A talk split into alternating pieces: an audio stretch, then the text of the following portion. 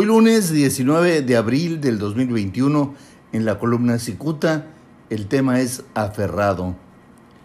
Pertrechado en un oscuro pero ambicioso escondite, el teniente coronel Julián Leizaola Pérez apresura a sus asesores para que logren que el Instituto Electoral de Baja California avale el registro que a su nombre hizo el sábado pasado su hija Irán Juliana Leizaola.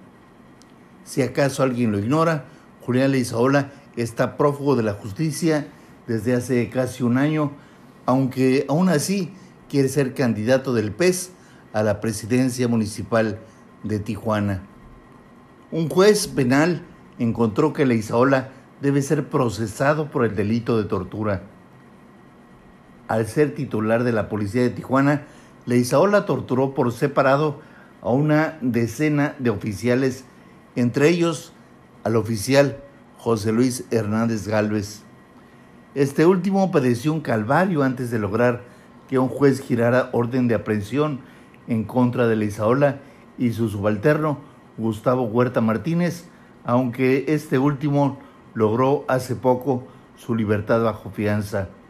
Sin embargo, Julián Leizaola se escabulló de la ley, pues logró poner tierra de por medio.